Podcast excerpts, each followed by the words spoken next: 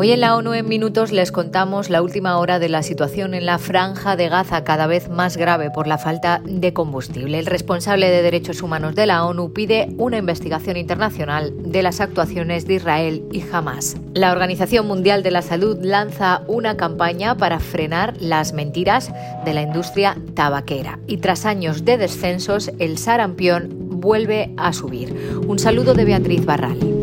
La situación en la franja de Gaza se agrava por la falta de combustible. La red de comunicaciones ya no puede funcionar y mañana viernes no entrará ayuda por el paso fronterizo de Rafa. Esto hace imposible gestionar o coordinar los convoys de ayuda humanitaria, dijo el responsable de la UNRWA en la franja, Tom White, en su cuenta de X, anteriormente Twitter. El 70% de la población no tiene acceso a agua potable desde ayer y desde este jueves las aguas residuales empiezan a fluir por las calles. Tampoco quedan panaderías operativas. Los casos de diarrea han aumentado ya un 40%. Líderes de casi una veintena de agencias de Naciones Unidas y de ONGs han publicado un comunicado conjunto afirmando que no participarán en el establecimiento de ninguna zona segura en Gaza si no es acordada por todas las partes en conflicto. Tampoco aprueban la creación de estas zonas si no se ponen en marcha condiciones básicas para garantizar la seguridad. En las actuales circunstancias, dicen las propuestas de crear unilateralmente zonas seguras en Gaza podrían causar daño a los civiles, incluyendo pérdidas en vidas humanas a gran escala, y deben rechazarse. El responsable de la UNRWA insistió en esta idea en rueda de prensa en Ginebra.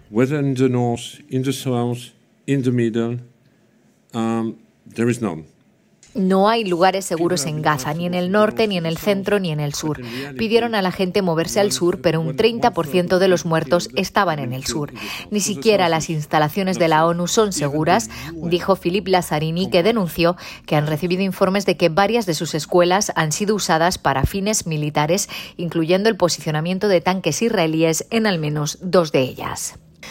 El responsable de derechos humanos de la ONU ha pedido una investigación internacional tras las acusaciones extremadamente graves de vulneraciones cometidas por Israel y el grupo palestino Hamas.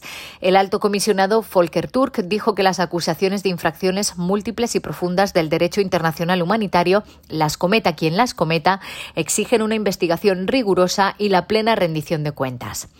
Cuando las autoridades nacionales se muestran reacias o incapaces de llevar a cabo tales investigaciones y cuando existen relatos controvertidos sobre incidentes especialmente significativos, es necesaria una investigación internacional, declaró Turk en una sesión informativa a los países miembros de la ONU en Ginebra. El alto comisionado después dijo ante la prensa que ha solicitado visitar Israel y los territorios palestinos ocupados. We have seen an conflagration, a conflagration of violence Hemos asistido a una conflagración, una conflagración de violencia que se ha desatado en los territorios palestinos ocupados, tanto en Gaza como en Cisjordania, pero también en Israel. Se ha producido una ruptura del respeto más básico por los valores humanos. La muerte de tantos civiles no puede considerarse un daño colateral. Es probable que el único ganador de una guerra así sea el extremismo y más extremismo. Por su parte, un grupo de relatores independientes dijo hoy que las graves violaciones cometidas por Israel contra los palestinos tras el 7 de octubre, especialmente en Gaza, apuntan a un genocidio en ciernes.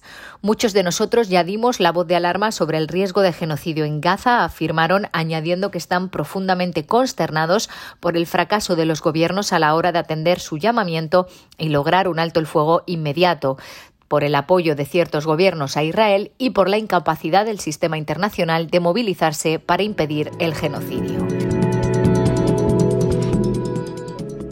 Cambiamos de asunto. Fumar no causa cáncer de pulmón, los cigarrillos mentolados o los electrónicos son menos perjudiciales.